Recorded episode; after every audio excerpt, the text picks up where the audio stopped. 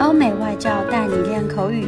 本节目由雅思官方合作机构英语同桌 FM 原创出品。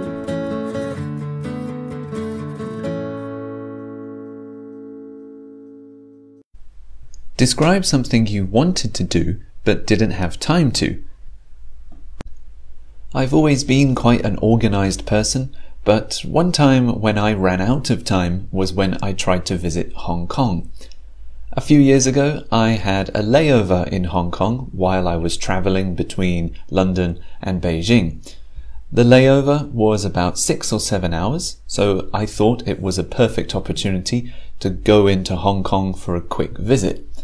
I had always been interested in visiting Hong Kong, so this seemed like the perfect opportunity.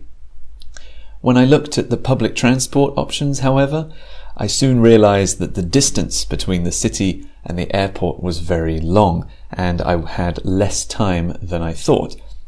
Looking back, I should have checked and done my research before I started the trip, but I thought I could squeeze in a quick visit, at least to the city centre, and get back to the airport.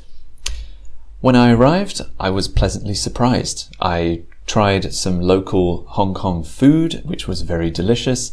I got to take a couple of pictures and selfies in front of some interesting buildings and skyscrapers. When I checked my watch, I realized I had to get back to the airport.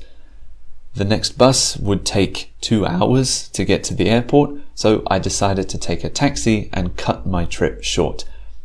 Again, looking back, I should have done more research and I wish I had more time to explore Hong Kong, but I'm glad I did.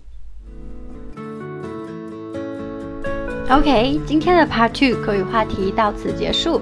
想要免费获取五到八月雅思口语完整题库和口语素材的小伙伴，可以关注我们微信公众号“英语同桌”，回复关键词“口语题库”就可以啦。